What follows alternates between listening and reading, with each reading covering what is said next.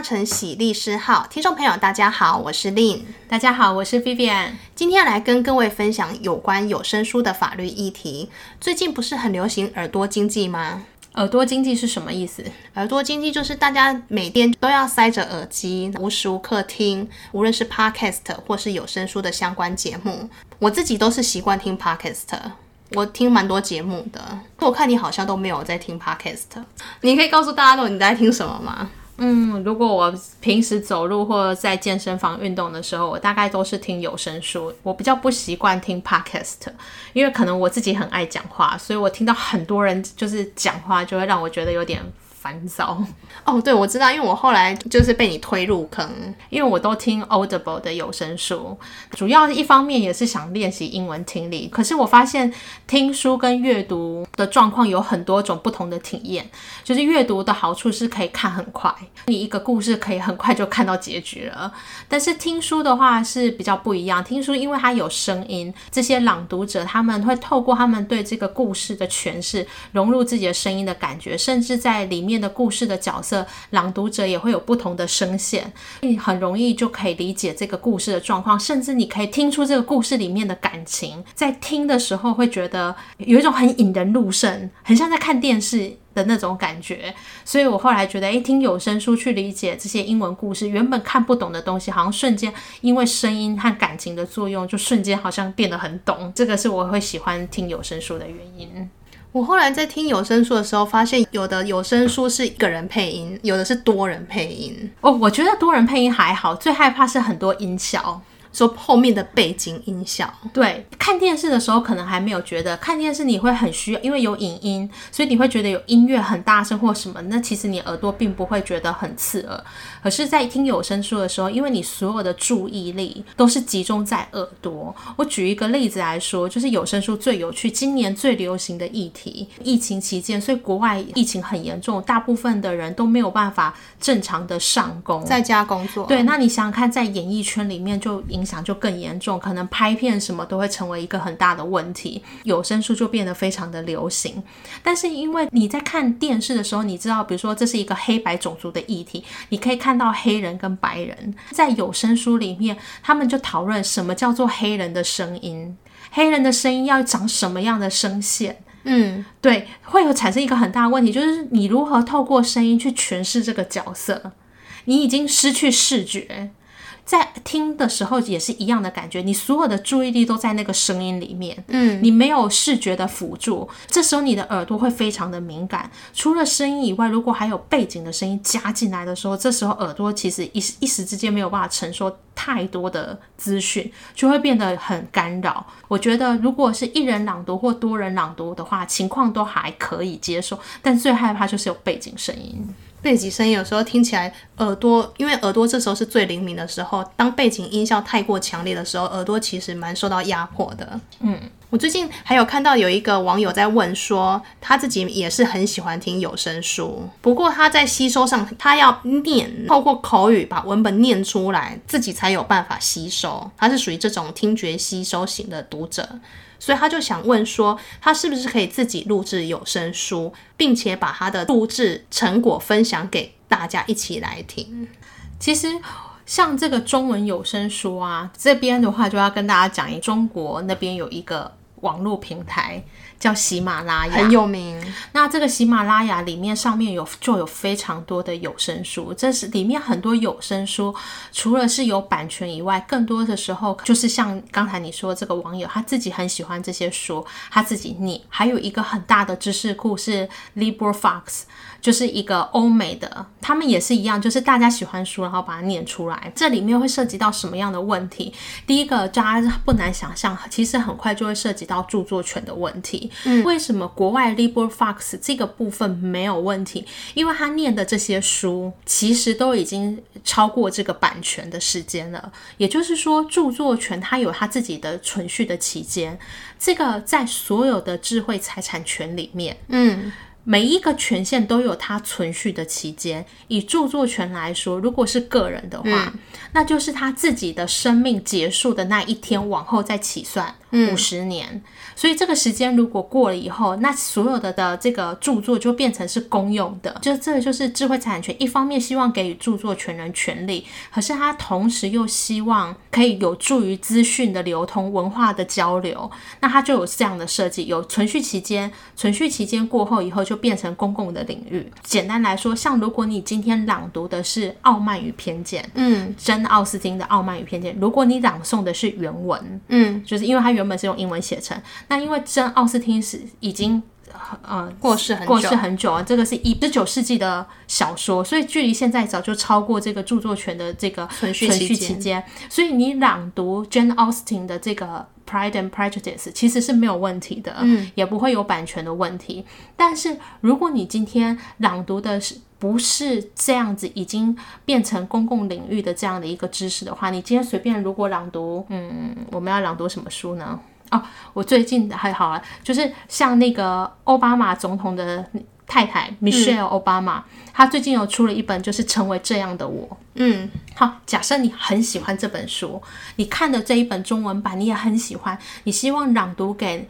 大家听，他就会就你逐字朗读，这里面就会涉及到这个其实还在著作权里面，同时这个著作权涉及到两个权利，一个是英文版的原文，另外一个是还有改成中文的，那这里面就会涉及到两个著作权的权利。那你这样子朗诵的情况，有如果你又是逐字朗诵，那你很快就会涉及到你涉及的这个著作权的重置，你对这本书用声音的方式，用录音的方式去重置了这一个语言的著作。那你这个就已经侵害了这个著作权的规定。嗯，那你不但你录制了以后，你还放到网络上，就会有涉及到公开传输的这个活动，因为你透过网络的部分去散播嘛。所以你同时一个行为，你一个行为就同，你这个录制有声书放上网，你就是真的是侵害了这个包括原作以及中文译作的著作权。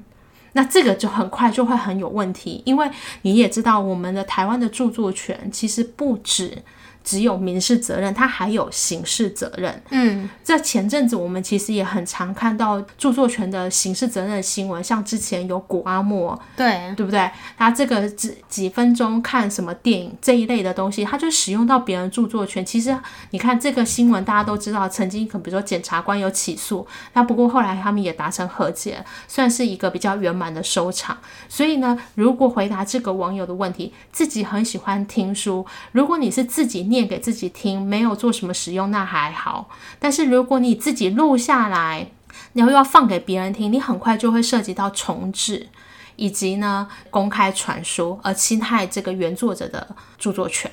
不过很多人都会问这个问题，就是说，如果已经侵犯著作权，但是不是可以主张合理使用？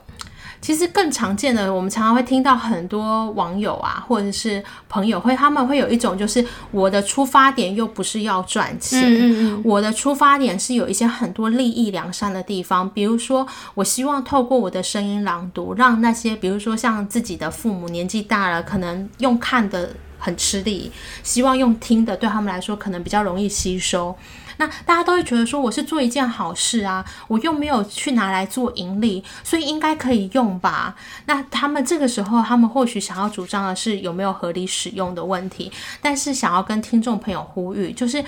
其你今天使用别人的作品，不论你是不是有盈利这件事情，可能都已经涉及到侵害著作权。那如果你今天要讨论著作权法第六十五条的合理使用，呃，作为一个律师是很不希望用到合理使用，因为我记得以前有一个朋友就是去讲说，合理使用就是个黑洞，嗯、黑洞，对，因为他。合理使用里面存在太多模糊的地带了，比如说他会呃依照著作权法第六十五条的部分，他会告诉你说，诶，我要看一下你的利用目的啊，你的著作性质，那你使用的质量跟原本的著作占的比例是不是很高？你使用的结果会不会对现在的呃市场产生影响？像这些都是很多不确定的法律概念。嗯。这些就会造成一个很大的问题，就是每一个人心中的那把尺可能都不太一样。那你等于把自己暴露在风险中。那另外呢，除了六十五条这种比较概括性的部分，其实我们著作权法也有一大篇很多条的条文是在处理合理使用，比如说关于就是报道新闻可不可以使用别人的著作，嗯、当然它有很多细节的规定。但是如果今天以听众朋友或是网友这边说，因为只是喜欢听书，想要利用自己的声音放上网去，我觉得这个都没有办法构成合理使用。尤其你念一书，一定是一整本，对，你是几乎全部。应该不是几乎，应该是百分之百的复制全部。对，所以你这是整个是重置的部分。你在那个怎么样通过都没有办法通过，就是说你所使用的量跟著作的比例，这个部分就百分之百，这个一定是超过。所以认为，我认为这个一定无法构成合理使用，也不建议大家用合理使用去做抗辩。嗯，所以如果是喜欢有声书，但它可以录制给自己听，这是没有问题的。你自己使用这个，我觉得还好，虽然也是有涉及到重置，可是因为你也没有上网，也纯粹就是录音给自己听而已。对，可能比如说你想要了解自己的声线、自己的发音，我觉得这也都还没有关系。但是把它上传到云端，或是透过网络分享给其他人，这里就可能会侵犯到著作权。而且不只是网络，比如说你把你录好的 tape 交给你朋友，其实这就就已经有一些问题了。嗯、对，所以这个就是会告诉大家说，你今天在。录有声书的时候，一定要特别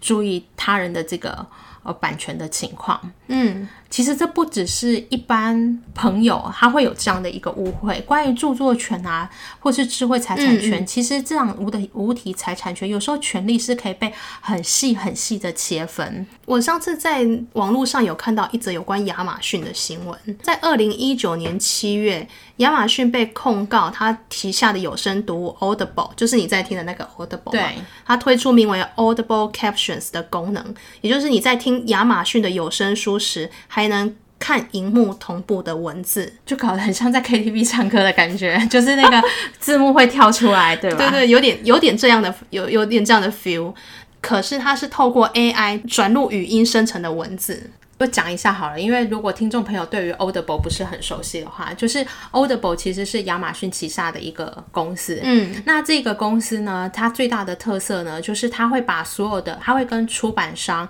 联系，把有兴趣的呃书籍请朗读者逐逐字的朗读。嗯，那呢就会变成是有所谓的有声书，但是呢。他除了他卖了非常多的有声书，后来他就发现呢，有一个蛮有趣的情况是，有些人可能在听的时候，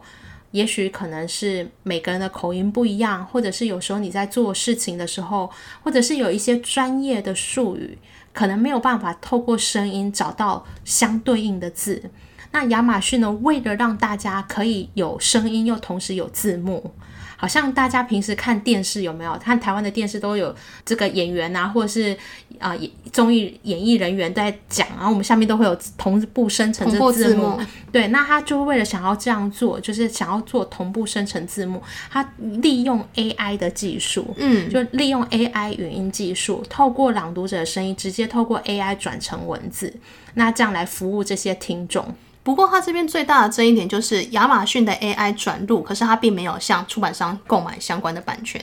对，所以很快的，我们就可以发现，在二零一九年的时候呢，其实这些出版商就很生气的来跟亚马逊来提告。那他们最主要提告的理由就是跟他说：“哎，你这个 AI 所转录用语音转录出来的这个文字，并没有得到我的授权，所以你可能涉及到侵害这些出版商的著作权。”